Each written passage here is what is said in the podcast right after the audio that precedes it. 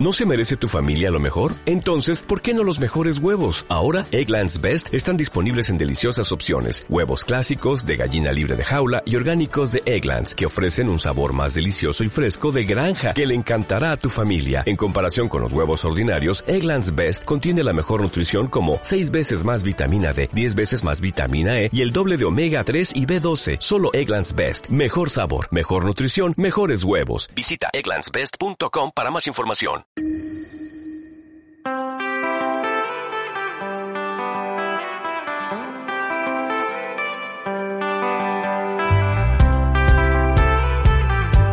Venga, pues nada, vamos a ello, Javi. Gracias a todos los que estáis por ahí abajo, eh, escuchándonos. El, el, motivo de, de estos eh, programas especiales que estamos haciendo desde, desde Asturias Power, en este caso, eh, pues vienen a, empujar la candidatura que el Principado de Asturias ha presentado en la ciudad de Gijón y, y en el espacio de la Universidad Laboral a la candidatura de la sede de la Agencia Española de Supervisión de Inteligencia Artificial. Entonces, con motivo de, de, de, esta candidatura, que ya se ha presentado oficialmente creo que ayer, en la que hay otras muchas ciudades españolas, creo que hasta 13 que, que se postulan para ello, pues bueno, desde nuestro granito de arena, eh, hacer estos especiales con profesionales vinculados con el mundo del dato y de la inteligencia artificial, eh, pues para conocer un poco más sobre ellos y, y, que nos cuenten sus trayectorias y de esa manera pues podamos eh, ayudar a, a, hacer ruido eh, en esta candidatura en, en, la ciudad de Gijón. Así ¿qué tal Javi? Muy bien. ¿Dónde estás ahora? Pues, pues ahora mismo en Madrid. Te puedo decir que estoy por España de vuelta. Bueno, ¿desde hace cuánto estás en Madrid ya? Pues oficialmente desde hace tres meses, extraoficialmente desde hace más o menos un año.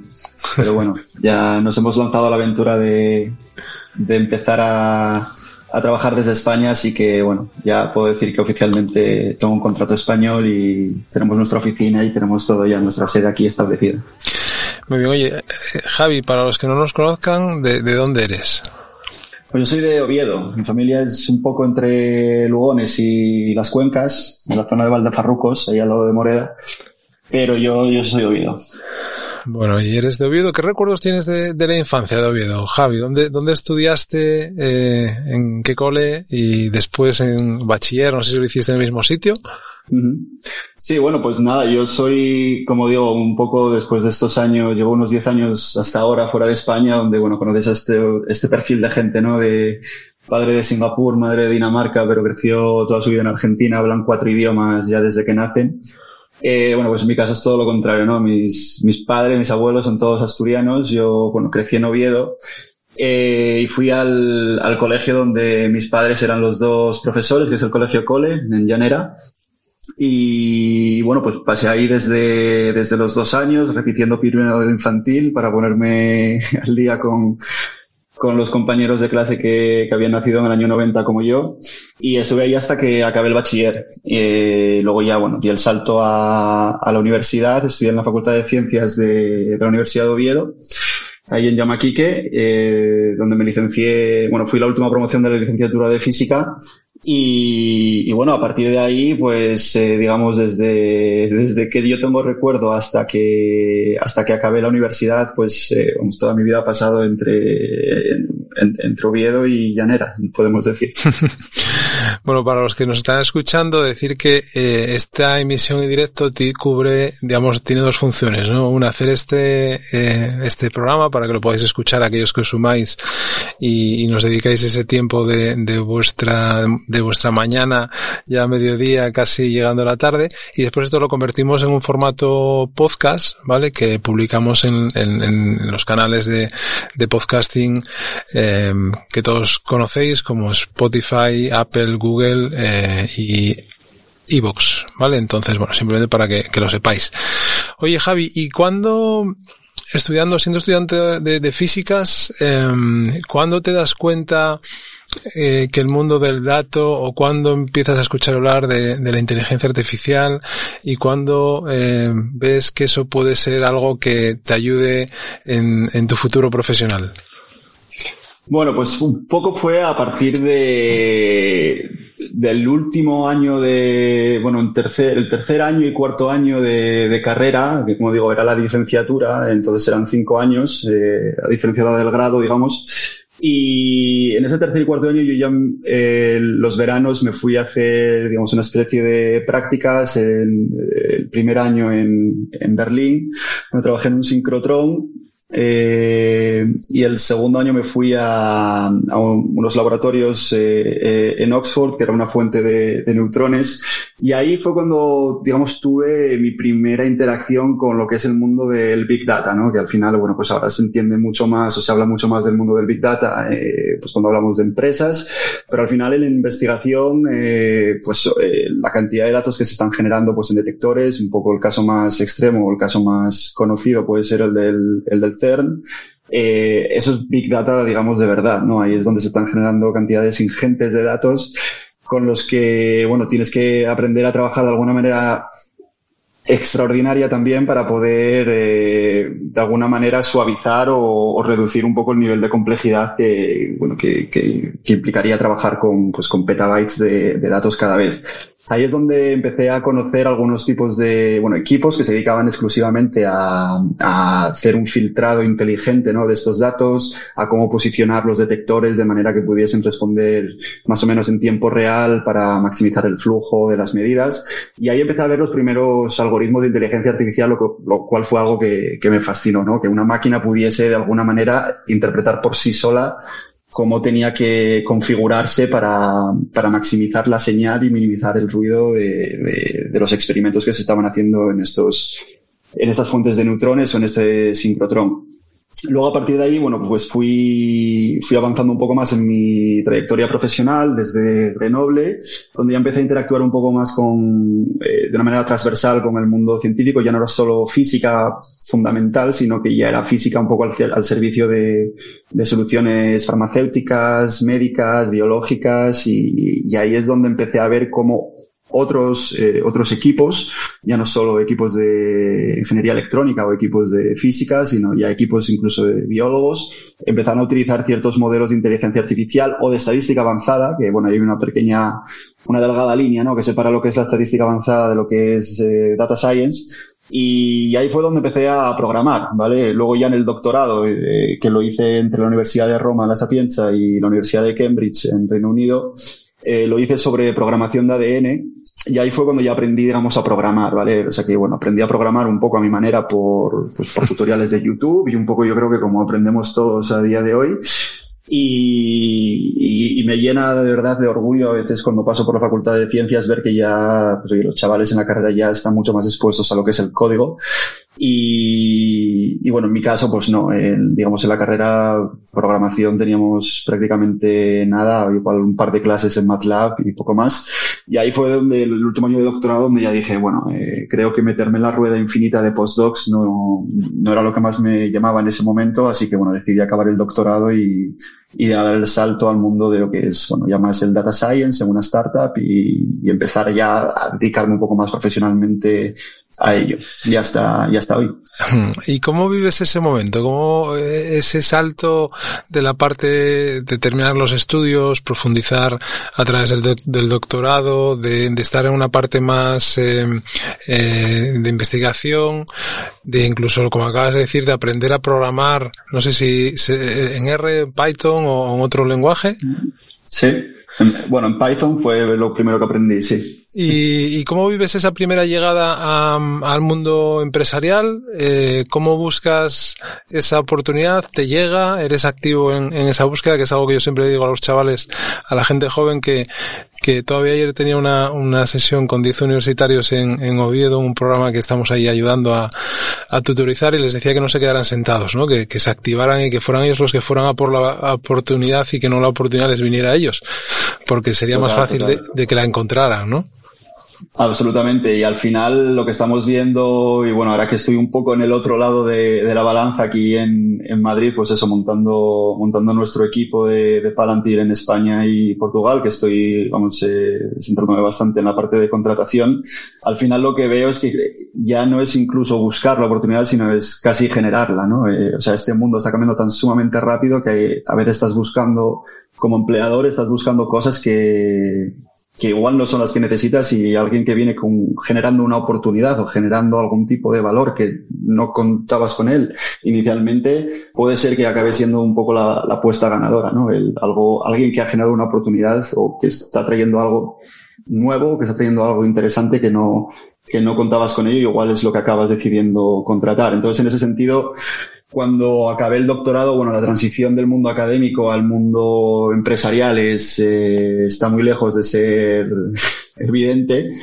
Y, bueno, no fue, no fue una transición fácil, tengo que decir. Eh, yo mandé el último año de doctorado pues en torno a los 200 currículums por todo el mundo. Eh, el primero que mandé fue a Microsoft porque sabía que en Cambridge había un centro, o sea, había un equipo de investigación que se centraba exclusivamente en programación de ADN, que es en lo que yo había hecho mi doctorado y por tanto yo decía, bueno, tampoco hay tanta gente que tenga una especialidad en programación de ADN. Malo será que mi currículum no les llame al menos la atención y mis publicaciones y demás. Y, bueno, fue un poco la entrada. Al final acabé encontrando una startup eh, muy centrada en desarrollar inteligencia artificial, soluciones de inteligencia artificial para farmacéuticas. Que, bueno, pues al final, eh, digamos, fue la startup que apostó por mí inicialmente allí en Cambridge y fue donde di mis primeros, mis primeros pasos. Yo había aprendido a programar Python en tercer año de carrera.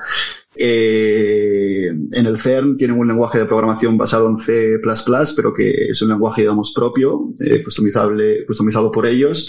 Y en el doctorado aprendí y tuve que programar todo en Fortran, lo cual, bueno, pues eh, tampoco es que sea demasiado útil a día de hoy para, las empresas porque ya prácticamente nadie eh, quiere trabajar en código de los años 70 y, entonces, bueno, eh, eso que me llevo, ¿no? Pero, pero al final no fue, no fue nada fácil. Ya te digo, fueron casi 200 currículos enviados Creo que alguna vez hice la estadística, el 95% no respondieron, el 5% que respondieron fueron todos nos y, al final fue esa única oportunidad la que, la que, la que conseguí y al final, como digo yo, trabajo necesitas uno, no 200, así que hay que seguir intentándolo. Lógicamente es un tema estadístico, ¿no? Si, si mandas 10, eh, tendrás poca posibilidad de que te escojan. Si mandas 100, estás aumentando esa probabilidad y si mandas eh, 200, pues la probabilidad es un poco mayor, ¿no? Aunque como, como tú dices, el 95%, cuando dices no te contestaron, no te contestaron. Nada. No, nada, no, o sea, igual el email automático de hemos recibido tu currículum, gracias, eh, te contactaremos si, si es interesante, si no, pues nada, pues no, no debería ser muy interesante. Oye, eh, vamos a hacer un paréntesis antes de avanzar en, en, en, tu desarrollo profesional, ¿vale? Algo que siempre pregunto a todos los invitados que participan en el, en el podcast de, de, Asturias Power es eh, cómo ven Asturias, ¿vale? Lógicamente somos una región que tiene sus peculiaridades, eh, que está intentando evolucionar, como otras muchas, que está intentando competir en un mercado global en todos los sentidos, porque compites a nivel de turismo, compites a nivel de captación de talento para las compañías, compites a nivel de, mm, de posicionar una marca, en este caso, pues más turística, con otras muchas que hay en el mercado, etcétera, etcétera. Pero tengo una distancia que llevas ya muchos años fuera, pero también tienes eh, relación, eh, y me consta que tienes algo más aquí en, en Asturias. Eh, ¿Cómo ves eh, en nuestra región? Bueno, pues la veo un poco con, con, una mezcla entre esperanza y nostalgia, podría decir, ¿no? De, de pues eso, después de casi 10 años fuera de España, eh, te das cuenta de, que algo no estamos haciendo del todo bien si para explicar de dónde soy tengo que decir que está entre Galicia y Cantabria, ¿no? O entre Galicia y Santander. Entonces, ese es un poco el, yo creo que el principal problema de, creo que nos hemos hecho demasiado buenos en, exportar talento y que ahora tenemos que hacer un poco el ejercicio inverso, ¿no? De, creo que está bien el exportar talento y, y, dar posibilidades a nivel internacional a la gente, los estudiantes o a a, o, a los profesionales que están en Asturias y que trabajemos un poco en esa internacionalización, pero creo que a la vez tenemos que ser capaces de construir esa, no sé cómo llamarla, ¿no? Esa pequeña marca Asturias de manera que generemos un ecosistema que sea atractivo también para que la gente de fuera venga al Principado a, a trabajar y aportar y a traer visiones diferentes de, de, la vida y del mundo y de, y de obviamente de, lo que es la industria y el desarrollo industrial de, o tecnológico de Asturias. Dicho esto, sí que esa es la parte un poco más de, nostalgia, un poco si queréis más pesimista. La parte optimista es que sí que eh, con el paso de los años he ido viendo cómo se está generando cada vez un movimiento más fuerte de, generación ya de valor directamente allí en Asturias y bueno y, vosotros sois un gran exponente de ello, Luisma, en Gijón, de dar posibilidad y de dar esa visibilidad para que estudiantes eh, que están en Asturias eh, su primera opción no sea plantearse el buscar trabajo fuera, ¿no? sino que vean que si quieren pueden, pero que también tienen la posibilidad de quedarse aportando valor y, haciendo investigación de, o, haciendo un trabajo, en este caso de, data science, de, primer nivel dentro de, o sea, cerca de su casa, ¿no? En, en Gijón directamente. Entonces esa es un poco la parte que veo de ese movimiento que se está generando. Me parece, me parece que es extremadamente interesante y que, desde luego es muy útil. El siguiente paso creo que será el ver cómo conseguimos crear un ecosistema en el que eh, desarrollo tecnológico, ciencia, investigación e industria vayan mucho más de, al compás, ¿no? Y vayan mucho más de la mano. El, tener startups eh, de data science, de inteligencia artificial que sean capaces de generar valor para las empresas del Principado y fuera de, Asturias, creo que es un poco el, la asignatura pendiente, ¿no? El, el ver cómo podemos poner un poco al compás eh, ambos mundos, el industrial, el investigador y, el tecnológico. Y bueno, eso es un poco el, el futuro que yo creo que, que hay que abordar y que no es, no es nada sencillo, desde luego.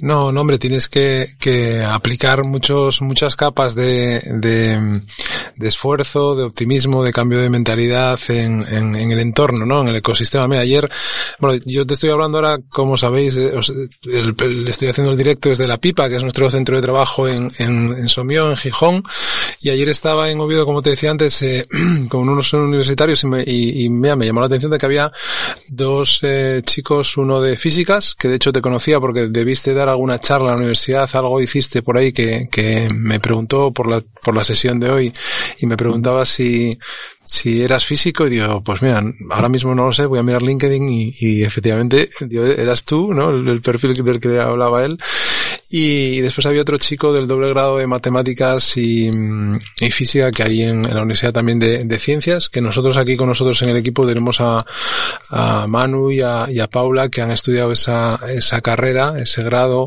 doble grado y después se han especializado cada uno pues en, en un área.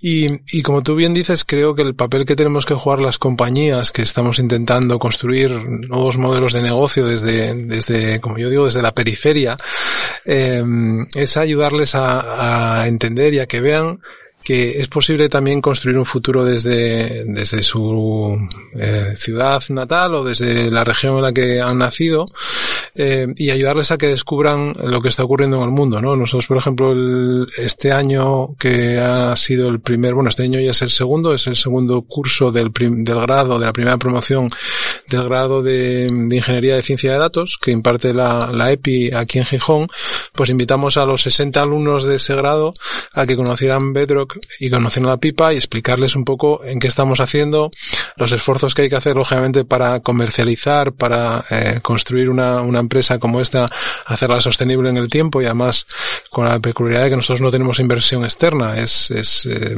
Alex Lauton, que es nuestro CEO, es el que empuja el proyecto, con el resto del equipo, lógicamente pero que, que, hay oportunidades, ¿no? Con lo cual, bueno, simplemente a, a apostillar eso que acabas de decir y, y, apoyarlo, porque yo creo que también es muy necesario que ellos vean que hay esas posibilidades, independientemente de que después quieran irse fuera, que debería ser obligatorio también que salieran fuera a descubrir, a, ver otras culturas, compartir conocimiento como tú has hecho, desde ya, ya, como también decías, hay otros muchísimos profesionales asturianos que han tenido que salir porque no les queda más remedio porque aquí eh, la oferta pues no era atractiva, ¿no? Para, para su currículum o porque también querían eh, crecer intelectualmente eh, pues en fuera, ¿no? O sea, dicho esto, así un poco el, el, resumen de, de, de, la, de la parte eh, de Asturias y la parte más emotiva, ¿no? Que, por la que peleamos todos, que es que dejar un poco mejor eh, a los que vienen por detrás. Eh, ahora estás en Palantir, eh, gente has pasado por otras compañías también, eh, que si quieres comentarnos alguna cosa sobre ellas, pero mm, también me gustaría después que, que profundizáramos un poco en cómo una compañía como Palantir decide poner un centro de trabajo en, en España. Tú vienes de, trabajar con ellos en Londres y cuál es el paso y, qué estás eh, qué estrategia, si se puede contar, o, o, o eh, pasar por encima un poco a la hora de, la captación, que eso es algo que también me interesa, ¿no? ¿Cómo, queréis generar equipo y qué tipo de, equipo queréis generar en, en España eh, con las dependencias que podéis tener, entiendo, desde, desde Inglaterra o desde Estados Unidos? Sí, bueno, a ver, eh, uf, es una pregunta compleja. El, o sea, Palantir un poco, por, eh, por ponerlo en contexto, Palantir Technologies es una empresa originalmente eh, de Estados Unidos, ¿vale? Tiene, se fundó en Silicon Valley y ahora tiene los, las oficinas centrales en Denver, en Colorado. Eh, y trabajó durante prácticamente, pues, desde que se fundó en 2003, yo creo que hasta 2012, 2013 fue cuando trabajaba exclusiv exclusivamente con, bueno, con organismos públicos, sobre todo ligados al campo de la defensa y de, de los servicios de inteligencia a nivel internacional, etcétera. En 2013, cuando nos dimos cuenta, o cuando más bien Palantir se dio cuenta de que muchos de esos problemas de eh, conectar diferentes eh, legacies, diferentes fuentes de datos eh, dispares, que cada uno estaba en un sitio, se dio cuenta de que ese problema era incluso más agudo en el sector comercial, y lo, bueno, en España lo estoy viendo a diario prácticamente, empresas de tienen datos de sus clientes en 14 sitios, los datos no encajan, eh, cada uno va a buscar datos donde, donde puede o donde le dejan. Los data scientists hacen modelos encima de archivos de Excel porque es lo que les dan, que luego es imposible de llevar a producción. Todo este, este macro ecosistema de legacies que, que se van acumulando con el paso de los años es básicamente lo que es, lo que está imposibilitando, entre otras cosas, desarrollar soluciones de inteligencia artificial como poco, ¿vale? Entre otras muchas cosas. A veces el problema es mucho más grave de no son capaces ni siquiera de saber a qué cliente le tienen que mandar un email para avisarle de cierta incidencia. Este problema de unificar todos esos datos y poner esos datos en forma de información, ¿vale?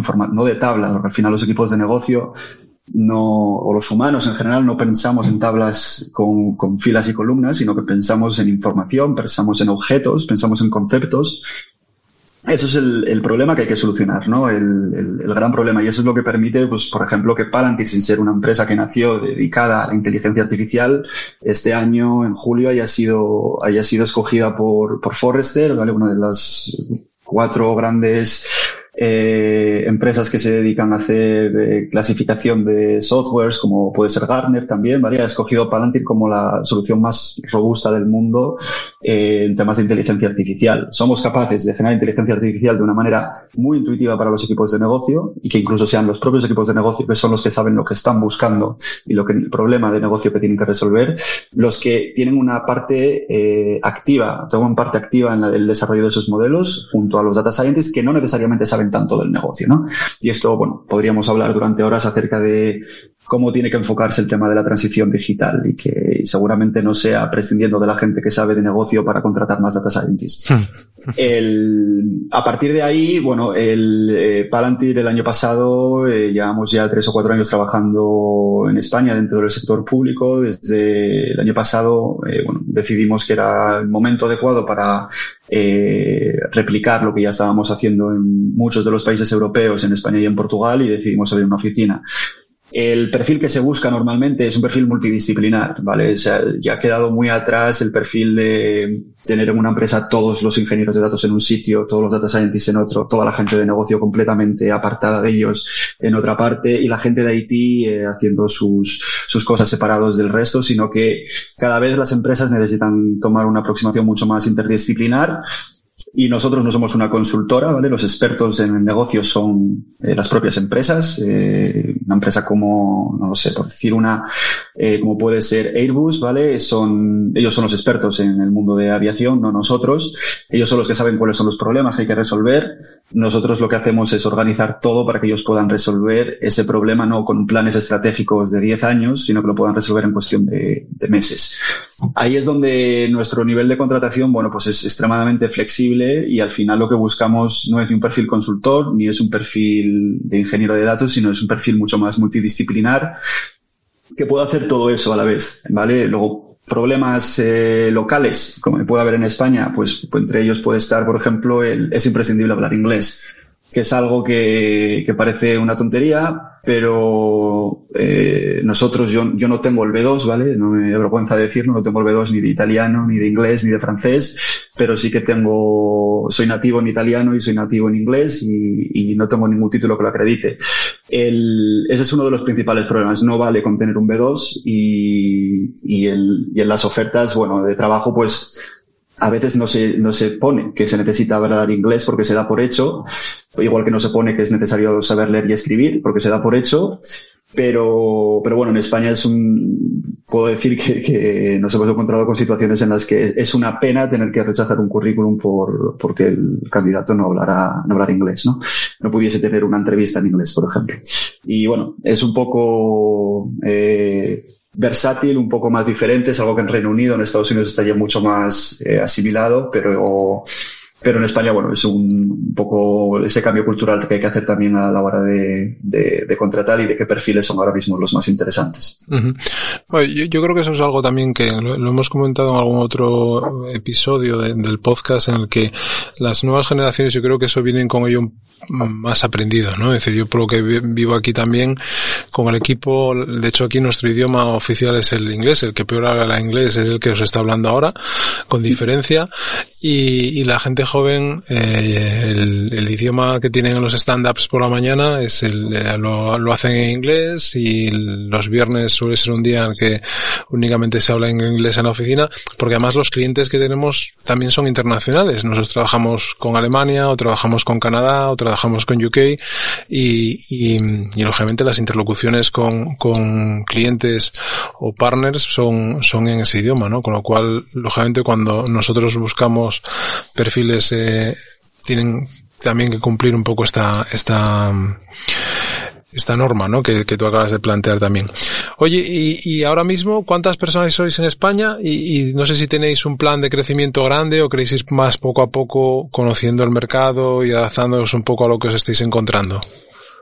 Bueno, esa es otra de las grandes, de las grandes cuestiones, ¿no? ¿Cómo lo vamos a plantear? Ahora mismo, bueno, pues desde que llegamos el año pasado, que bueno, pues empezamos dos, eh, ahora mismo somos en torno a unos 15 y una de las, no sé si ventajas o desventajas, pero creo que tiene más ventajas que desventajas, eh, o por lo menos como lo veo yo, es el hecho de decir, somos una empresa con, en la que los recursos son globales, eh, en ese sentido, eh, varios de los proyectos que estamos ya, eh, varios de los contratos que tenemos ya puestos en marcha desde España, eh, no es imprescindible estar eh, en la oficina de Madrid, ¿vale? Tenemos a gente que está trabajando desde Estados Unidos, desde Suiza, desde Londres y también desde Madrid pero bueno, al final contamos con 4.000 eh, recursos eh, esparcidos por todo el mundo, desde aquí en España un poco por tener la presencia física también, ahora mismo somos unos 15 y sí estamos en, en, un plan ahora mismo de expansión, eh, tampoco desenfrenado por el hecho de contar con todos esos recursos fuera de España, que tampoco nos obliga a tener eh, que contratar pues en un año a 100 personas o 200 personas, pero sí que bueno, estamos activamente contratando ahora mismo. O sea, Palantir tiene actualmente una estructura de 4.000 personas eh, trabajando para la organización. Correcto. son, unos, son unos cuantos ya, ¿eh? Sí, sí. Yo, esas estructuras ya me ponen muy nervioso porque digo, madre mía, si, si ya es difícil gestionar 5 o 10, gestionar 4.000, ¿no? O, muchas más. En realidad es mucho, es mucho más fácil de lo que parece porque al final eh, estamos obsesionados con trabajar en equipos pequeños, eh, un poco que al final es una cultura que se acaba trasladando a muchos de nuestros clientes de, como decía antes, ya no necesitas un equipo de 300 eh, ingenieros de software, de 100 personas de IT y de 20 data scientists y luego toda la gente de negocio, sino que al final lo que, lo que muchas empresas y bueno, un poco como trabajamos nosotros es que podemos solucionar muchos de los problemas con un equipo de cinco personas, igual con una persona de IT, un ingeniero de software, una persona de negocio y un data scientist, solucionas ya un problema completo, ¿no? Eh, teniendo esa visión multidisciplinar que aporta cada uno de, de los equipos, porque al final un equipo de IT no soluciona un problema si solo está solucionando el, el, problema de IT. Tiene que acabar solucionando el problema de negocio, que al final es donde las empresas que no son de software monetizan y donde toman decisiones eh, de negocio, decisiones eh, vinculadas a las operaciones de su día a día. Y por tanto, eh, trabajamos en equipos extremadamente pequeños. Eh, pues algunos de los clientes más grandes que tenemos en el mundo, igual tenemos 10 personas, entre las cuales se resuelve toda sea un problema de ingeniería, sea un problema de analítica, sea un problema de eh, aplicación con usuarios de negocio, eh, lo solucionamos entre esas 10 personas y por tanto somos bastante ágiles a la hora de... No, nunca te daría la sensación de, que estás, de que formas parte de un entramado de 4.000 personas en ese sentido. Oye, y una cosa que, que no hemos comentado de tu trayectoria que, que sí me gustaría que la, que la contaras es eh, em, también tu... lo que tienes dentro, humanamente, me, refiero, en el sentido de ayudar también o de intentar ayudar a los demás, ¿no? Eh, a nivel de, de hacer, em, pues alguna estancia en algún país eh, no tan desarrollado como en los que tenemos la suerte de vivir nosotros em, y aplicarte en tareas que no son las habituales, ¿no? Cuéntanos un poco sobre esa faceta más solidaria que tienes. Bueno, eso es una, una parte, digamos, de mi vida en la que, pues acabando en Grenoble, decidí, eh, bueno, que tenía la situación ideal tanto de, no sé, de personal, de ahorros, eh, profesional, para, bueno, para explorar otro tipo de proyectos. Y en ese momento decidí irme a, a Uganda un poco a, a a vivir esa experiencia sin, muchísima más pretensión, ¿no? Me fui con una ONG, después de tres semanas vi que en realidad la ONG no era más que el formato de volunturismo, ¿no? De voluntario, o un turista que pretende hacer voluntariado y que al final no haces ninguna de las dos cosas. Y decidí salirme de la ONG y bueno, pues empecé a establecer relaciones allí con gente local en Uganda, en una zona rural en donde viven los gorilas de espalda plateada en la frontera con el Congo. Y bueno, al final me acabé quedando allí seis meses y, y una de las situaciones que vi era que, que, bueno, que la mayoría de la gente, por no decir toda, trabajaba muy duro además en el campo, pero que no eran capaces de generar ningún tipo de ingreso, ni siquiera un dólar al día, en muchos casos, para, para mandar a sus hijos al colegio. A partir de ahí se me ocurrió el, bueno, Uganda era una, una antigua colonia, es una antigua colonia inglesa donde la mayoría de plantaciones son de té se me ocurrió el, proponer ahí al Ministerio de Agricultura el, el establecer una empresa social eh, de café donde empezamos con 15 agricultores, eh, se les daban los árboles de café gratis, eh, luego se les compraba el café a más o menos el doble de lo que se paga a día de hoy pues las grandes empresas cafeteras y, la idea es que ellos con ese beneficio, bueno, pues empezarán a poder tomar eh, decisiones un poco más a largo plazo, ¿no? Y, por ejemplo, introducir el concepto del ahorro. Ahí luego se empezaron a construir, bueno, se construyeron hospitales, eh, se hicieron programas de inserción laboral para las mujeres que no podían ni siquiera tener una cuenta de banco ni, bueno, en muchos casos disponer del dinero por ellas mismas si no estaban casadas. Eh, se hizo un programa de escolarización de niños, se montó un, club de atletismo con el apoyo del Colegio Cole y bueno, es un proyecto que al final acabó, eh, acabó, digamos, colaborando con 1.500 agricultores, produciendo 50 toneladas de café al año y que bueno, se extendió desde 2015 a 2020, donde se transfirió ya esta empresa social a, a que fuera ya 100% controlada por, por la gente local, ¿no? Que era un poco ya el objetivo desde el principio eh, que fuera una empresa ugandesa llevada por ugandeses, ¿no? Para oír un poco de ese colonialismo 2.0 de hombre blanco Salvador llega a Uganda a, dar trabajo a, los africanos, ¿no? Entonces, bueno, ahora mismo es una empresa que sigue en activo y que, ya la llevan entre 12 personas allí en Uganda. Qué bueno, buena experiencia, ¿no? Pasar seis meses en, en, Uganda eh, viviendo, eh, ayudando a los demás, mm, curte eso, digo yo, ¿no?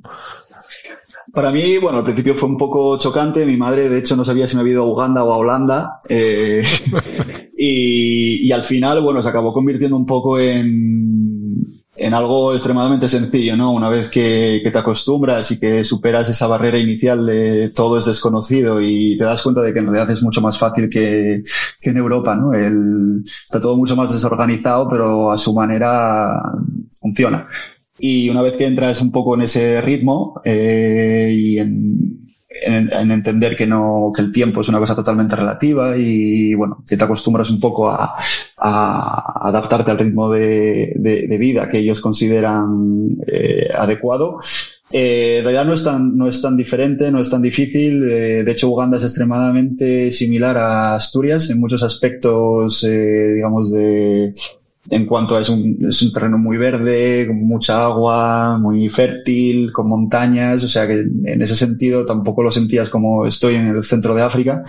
Eh, y bueno, luego a nivel cultural, pues lo que digo, es pasar esa barrera inicial y al final, pues eso, durante cinco años, eh, yendo y viniendo, ¿no? Entre doctorado, pues me escapaba un mes o unas semanas, luego volvía, volvía a ir y así, pues, eh, bueno, eh, acabé, acabé un poco, eh, haciéndome casa allí. Oye, cambiando de tercio totalmente, eh, ¿hacia dónde crees que va la, inteligencia artificial? Eh, digo o explico esto, es decir, eh, hace unos días estaba hablando con, con, una persona que no sé si conocéis, pero os recomiendo que investiguéis sobre ella, que es Javier Ideami, que yo no sabía que era asturiano y es de, Oviedo, y, y, estaba en proyectos de inteligencia artificial generativa, y me explicaba, eh, además tiene una manera muy, como muy potente de trasladar su mensaje, eh, y hablábamos de todas estas nuevas herramientas tanto vinculadas a la creación de texto como a la creación de imágenes, incluso a la creación de vídeo, a todas estas automatizaciones y creaciones que están apareciendo. Eh, ¿qué, opinión tienes sobre ello o hacia dónde crees que, que va a evolucionar todo esto que está sucediendo tan rápido y que yo a veces me cuesta, o sea, intento reflexionar sobre ello y pienso que si estamos preparados para, para esta evolución tan rápida que estamos viviendo en algunas partes de, que tocan la inteligencia artificial. Sí, bueno, aquí igual mi respuesta no es extremadamente popular, pero, pero bueno, la comparto y luego obviamente encantado de, de debatir más sobre ello. Eh, yo creo que la inteligencia artificial hay que considerarla como una herramienta, creo que en eso estamos todos de, de acuerdo, ¿no? Es, es una herramienta, eh, y voy a poner un ejemplo un poco extremo, como puede ser, no sé, el Excel, ¿vale? Entonces, preguntarnos hacia dónde va la inteligencia artificial es como preguntarnos hacia dónde va el Excel. Con la diferencia de que la inteligencia artificial es muchísimo más potente y no hay plan B. O sea, en muchos casos, por ejemplo, cuando aplicamos la inteligencia artificial al sector sanitario, no hay plan B. No puedes permitirte el lujo de fallar porque puede estar la vida de una persona en, riesgo, ¿no? Si ese modelo se ha equivocado o si el médico no ha interpretado a la perfección cuál era la predicción que le estaba dando eh, el modelo. A partir de ahí yo creo que la pregunta que, en la que yo creo que está el trabajo que hay que hacer con la inteligencia artificial también y con otras muchas herramientas es el de entender hacia dónde va el software en general, ¿no? Y yo creo que ahí lo que se está viendo y cada vez es más patente es que nos estamos moviendo de, un paradigma en el que el software era human-centric, ¿no? Donde está el humano en el centro, donde todo lo que sucede como el software tiene que pasar siempre a través de un humano a una aproximación en la que a un paradigma en el que ya el, el humano está en, en, los extremos, ¿no? En, en, los extremos entendiendo en, es una parte activa de todo y yo soy un fiel defensor de que una transformación digital solo será efectiva si, si involucra a las personas. Pero al final lo que estamos viendo es que esa aproximación de traerte todos los datos a un sitio central para tomar decisiones y luego propagar esas decisiones de vuelta a los extremos ya no es eficiente ni para las empresas ni para muchas de las organizaciones eh, públicas o de la administración pública.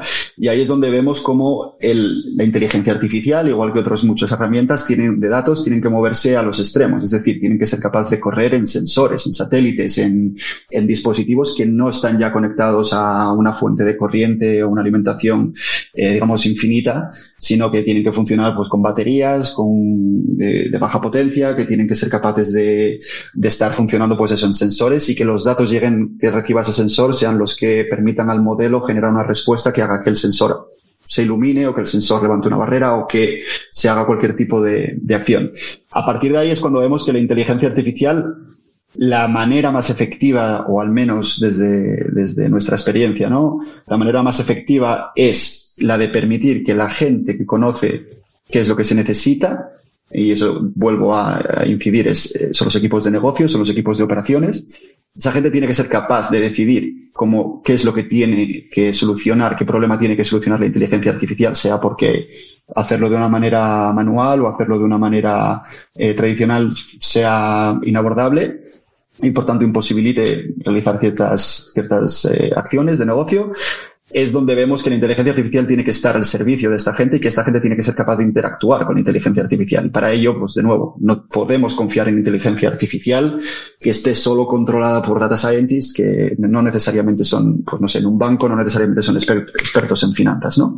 Y ahí es donde creo que ese es el futuro de la inteligencia artificial, mucho más transparente, mucho más abierta, mucho más eh, hablando un lenguaje humano, mucho más siendo capaces de, de, de entender eh, o de hablar el mismo lenguaje que, que los equipos de, de, negocio, que los equipos de operaciones, que los, que los humanos, ¿no? Y esa explicabilidad de la inteligencia artificial creo que es la siguiente gran barrera. Se están haciendo grandes pasos en ese sentido, pero bueno, aún así lo estamos viendo, ¿no? Que cada vez es, es, es más complejo y normalmente eh, las limitaciones vienen siempre del mundo de los datos, de, pues, pues eso, empresas que por incapacidad de su arquitectura, porque eh, aún esta es una arquitectura con muchos legacies, son solo capaces de aprovechar el 30% de sus datos. Y a partir de ahí es donde ahora les llega el mundo de los sensores, el mundo con cada vez más eh, APIs, con datos que ya te llegan desde smartphones. Todos esos datos tienen que formar parte de esa, de esa lógica de negocio que utilicen los equipos, ¿no? Y, y ahí es donde la inteligencia artificial empezará a ser cada vez más, más potente. Pero al final, y un poco por resumir, la transición tiene que, pasar de ya no solo consumir datos, ¿vale? Que es un poco lo que se estaba haciendo hasta ahora, de hacer transformaciones de datos para ponerlos en un Power BI, para ponerlos en un Tableau, para ponerlos en un Excel, y que luego ya alguien tomara una decisión en base a eso. La inteligencia artificial no puede seguir ese mismo camino de esta es la predicción y este es el final. ¿Vale? Esa predicción de un modelo tiene que servir para tomar una decisión y esa decisión tiene que ser capaz de ser tomada dentro del mismo software, ¿no? Y ahí es donde las decisiones y la toma de acciones tiene que pasar al, al centro del, del, futuro del software, del futuro de la inteligencia artificial. Y, vinculado con, con el motivo de, de esta conversación, el, el, hecho de que haya eh, la posibilidad de que en Gijón se instale esta agencia de supervisión de la inteligencia artificial, eh, que entiendo que parte o uno de sus roles es que cuando haya una legislación concreta a nivel europeo o a nivel España pueda, entre comillas, controlar las buenas prácticas o, las, los usos éticos de, de, estos algoritmos barra código de programación. Eh, ¿Crees que realmente es importante que, existan estas instituciones, organismos que velen un poco por esa buena utilización de, de, de esta tecnología? Absolutamente. Yo creo que ahí es donde, vamos, eh, desde luego, yo creo que ahí es donde se funden o se fusionan los, las dos grandes a mi punto de ver, las dos grandes batallas, ¿no? Del, de lo que es regular y de cómo regular, y, creo que es algo extremadamente complejo el, el eh, regular algo como la inteligencia artificial, que, y sobre todo desde un punto de vista ético, que no, ni siquiera nos ponemos de acuerdo entre humanos, eh, entre lo que es ético y lo que no como para, y bueno, ya tenemos la Declaración de Derechos Humanos que cada uno luego interpreta como considera, ¿no? Y, y creo que es algo bastante fácil de entender. Eh, en el caso de la inteligencia artificial va mucho más allá, porque al final la inteligencia artificial razona de una manera muy diferente a, nosotros y por tanto es mucho más difícil entender qué es ético y qué no eh, según un ordenador. Al final los ordenadores son lo único que van a hacer los algoritmos de inteligencia artificial es potenciar cualquier tipo de discriminación, cualquier tipo de bias, cualquier tipo de, por decirlo con un ejemplo claro, eh, si un programador es eh, medianamente racista, el algoritmo acabará siendo extremadamente racista, ¿no? Y, y esto es un poco el, el, las dos patas de las que hablo, ¿no? Por un lado tienes que ser capaz de regular muy bien y, en eso ya has avanzado y España yo creo que es un referente en cuanto a protección eh, de privacidad de datos. Eh, esa es la primera parte, el ser capaz de entender qué datos están utilizando, que los datos estén bien balanceados, que, que, tengas a todos los grupos representativos en los cuales el algoritmo de inteligencia artificial va a tener un impacto, que esos estén considerados también en la parte de entrenamiento de los modelos. Pero luego, por otra parte, está, un poco volviendo a lo que hablaba antes, ¿no? Esos modelos tienen que servir eh, alguna utilidad, tienen que servir de alguna utilidad para, para las personas. Y las personas, por tanto, tienen que ser capaces de entender. Entonces, aquí es donde está el debate, ¿no? De eh, que un algoritmo me dé una predicción acerca de si una persona padece una patología X no es suficiente. El médico tiene que ser capaz de entender cómo el algoritmo ha llegado a determinar esa, esa predicción.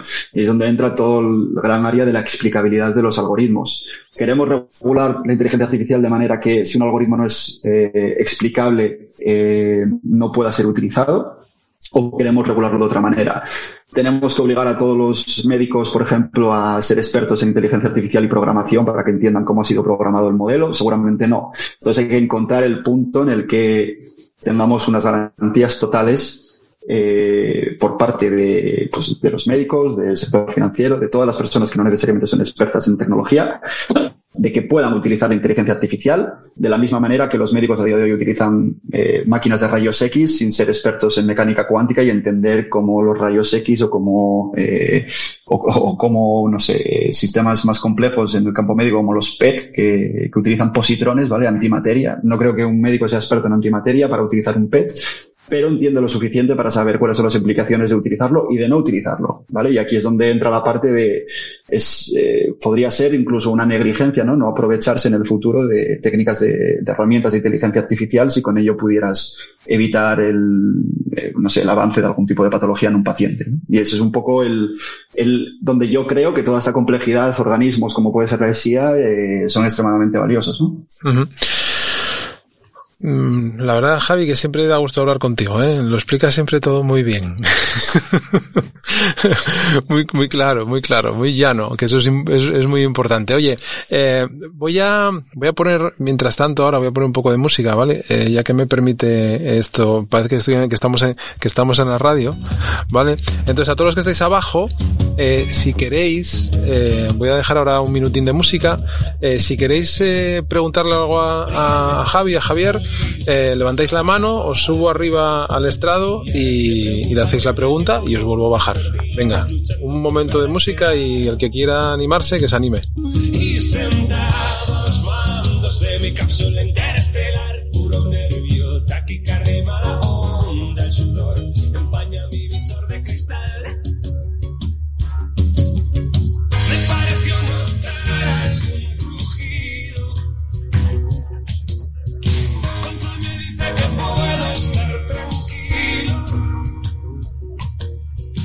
¿Nos, nos anima nadie? Venga, o levantar la manina uno, por lo menos, o una. Preguntarle algo a Javi. Venga. La situación no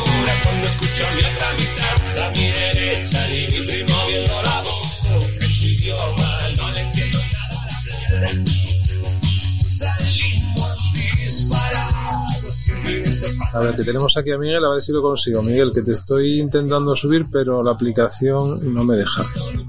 Ahí estás. Tienes que desmutearte, Miguel. Vale, ahora. Ahora ahí, perfecto, perfecto. Venga, muchas gracias, Miguel. No, nunca, nunca había utilizado este servicio de LinkedIn y no me estaba dando cuenta que me estaba pidiendo desbloquear el, el micrófono. O sea que nada. Nada, pues bienvenido. Siempre, siempre hay una primera vez para todo, ya lo sabes. O sea que no te preocupes. pues nada, millones de gracias por, por darme espacio para esta pregunta y encantado de saludarte, Javier. La verdad es que, oye, es súper interesante todo. Además, yo llevo años siguiendo Palantir Y ahí, oye, pues por lo menos yo que, que sepa pocos españoles. De hecho, sé que, este, que hay como una especie de edificio habilitado cerca de donde vivo para empleados de Palantir que, que se vienen y, van, porque conocí en su momento a un señor de Reino Unido, pero nunca había conocido a, a nadie que trabajara en la compañía. Entonces, bueno, muy interesante. Miguel, perdona, ¿dónde estás tú ahora? ¿Desde eh, cerca de la Glorieta Bilbao. Ah, vale, en Madrid, vale, vale, vale. vale. Madrid, Madrid, sí, sí.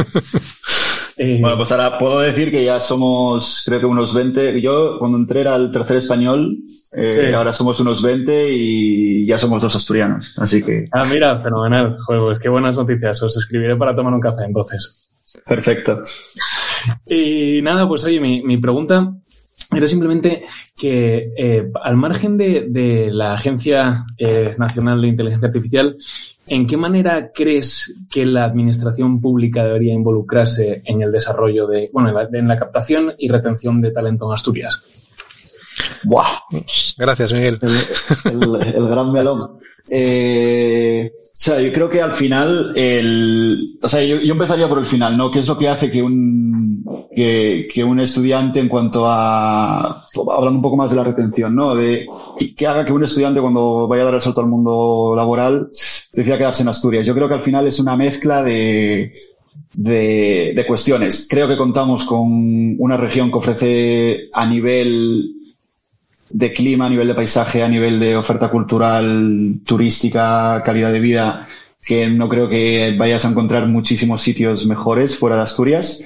Eh, a no ser que, bueno, obviamente te apetezca vivir una experiencia fuera, que creo que totalmente recomendable. Eh, creo que el problema, el gran problema está en, en, solucionar la, o sea, en hacer desde la administración pública mucho más atractiva la, la oferta, ¿no? El, que la administración pública sea capaz de jugar un papel orquestador, como decía antes, entre esos centros de investigación, eh, la universidad, la industria, en, en, en que sea la, la, administración pública la que sea capaz de, de organizar un poco este ecosistema, ¿no? Al final, la administración pública es la única rama que tiene acceso a todos estos, a la universidad, a las empresas, que tiene relación con todos los actores que, que, se, que se tienen que involucrar en, en, la, en la generación de una oferta laboral atractiva para, sobre todo yo creo que para, para los jóvenes, ¿no? Y ahí es donde, donde yo creo que un poco se va pasando la, la pelota de un sitio a otro, ¿no? De, bueno, que sean las empresas las que hablen con otras empresas o que sea la universidad la que cierre acuerdos con las empresas y creo que todo eso está bien, pero creo que el único que va a poder jugar un papel unificador de resolver y de poner en común a, pues a los centros TIC, a los centros de investigación, a lo, de las universidades, a las startups, a través del IDEPA, a, las grandes industrias, a través de, pues no sé, de, ayudas públicas o de incentivos públicos, ¿no? Más bien, creo que eso es un poco la, el papel que para mí debería jugar un poco la administración pública o que podría jugar la administración pública en Asturias. Dicho esto, creo, sé de primera mano que no es nada sencillo y que hay muchas barreras y muchos obstáculos, pero bueno, creo que al final si hay algo en Asturias es voluntad, ¿no? Y creo que eh, igual no todas las empresas lo harán a la vez, igual no todos los centros de investigación lo harán a la vez, pero creo que es un poco romper, empezar un poco el efecto bola de nieve, ¿no? Y que en el momento en el que se vea que, es, que ese modelo funciona, creo que ya va a ser mucho más fácil atraer al resto y retener ese talento, ¿no? Porque al final lo que queremos es tener oportunidades y es sentir que nuestro trabajo aporta valor. Y eso yo creo que, que la única manera ni es teniéndote picando excels ni es eh, diciéndote no pienses y hacer esto todos los días porque necesito a alguien que haga un copy paste de, de estas bases de datos. No hay que dar y, y, fomentar un poco esa esa creatividad y esa generación de valor añadido que, que se puede traer. Y la última parte, al final, bueno, desde la administración pública se va a poder eh, apoyar mucho, según en qué manera se, se decida hacer, la atracción de talento por parte de, de lo que es el trabajo remoto, ¿no? Eh, yo sigo trabajando con mis equipos en Londres, y el equipo que, llevo en Italia y yo ahora mismo vivo en Madrid y antes vivía en Londres y, el otro asturiano que está en Palantir está en Zurich. O sea, no, creo que la, la, parte de teletrabajo a nadie le importa ahora mismo de verdad si estoy en Madrid o estoy en, en Pimiango, por decir algo, ¿no? Entonces creo que eso es una parte también que se va a poder comentar mucho desde, desde la administración pública que luego me matarán los representantes de la administración pública en plan si fuera tan fácil hazlo tú, pero Pero bueno, enfocaría por ahí. Y una, una pregunta súper rápida. Si, ¿Tienes planeado volver a Asturias en algún momento? Y si es el caso, ¿qué, qué variables o qué, o qué tiene que ocurrir para que pase? bueno, eh, mi pareja es de Poda de Elena, así que en ese sentido no, no, pero también lleva 10 años fuera de, de España, así que en ese sentido no tendría un obstáculo muy grande. Me gustaría, sí. Eh, ¿Qué necesitaría? Eh, bueno, yo ahora mismo tengo unas condiciones laborales y una oportunidad eh, profesional con 32 años que, que sé que en Asturias nunca lo hubiera tenido. Entonces, eh, lo que buscaría sería poder mantener eh, un poco la trayectoria profesional que, ha arrancado desde, desde Reino Unido. Eh, después de haber vivido en, seis países de, Europa y creo que eso es un poco el, lo que me frenaría, ¿no? O lo que me echaría para atrás si viera que no, que no se puede satisfacer, el, el sentirme que, que ya no puedo tener el impacto profesional que tengo a día, a día de hoy. Y, necesitaría sentir que irme a Asturias es dar un paso adelante en mi carrera profesional. Entonces, bueno, hay un montón de requisitos, que no es solo el económico, obviamente, eh, son, son otros muchos, y, y, necesitaría, bueno, pues encontrar la manera de, de organizar todo esto. Eh, a día de hoy nunca, eh, nunca he trabajado en España hasta ahora, o sea, hasta hace tres meses nunca había trabajado, nunca había tenido un contrato de trabajo en España. Yo ahora ya me siento en casa, estoy a cuatro horas de Asturias casi, así que no, me siento ya que he vuelto. Pero bueno, sí que es verdad que en Asturias tendría que ver, eh, un, no sé, un poco más de, de fomentar el, ese trabajo un poco más de el, poder progresar y el no sentir que me quedo que me, que me quedo atascado. Al final, por ejemplo, creo que Reino Unido es un, es un ejemplo tremendamente brutal para lo bueno y para lo malo a nivel profesional de si eres bueno progresas, si no eres bueno vas fuera, ¿vale? Creo que igual es un poco extremo, pero es cierto que yo en Asturias veo mucha gente que es muy buena y que no progresa. Y eso es lo que me echa para atrás, principalmente. Muy bien, Javier. Pues millones de gracias, Javier. Nada, un placer. Nada, nada, Miguel. Eh, bueno, simplemente eh, daros las gracias a, a, a, todos y a todos los que estáis ahí abajo. Eh, siempre me despido de la misma manera, eh, Javier. Eh, y después voy a poner un poco de música para, para cerrar la sala, para que no sea así muy brusco. Eh, nos vemos en el camino, Javier. Pues vamos, ya te digo yo que sí, sin, sin, sin, ninguna duda. Y si no, ya sé dónde, ya sé dónde encontraros. Así que, si me cuando pase por Asturias me pasaré a haceros una visita, sin duda.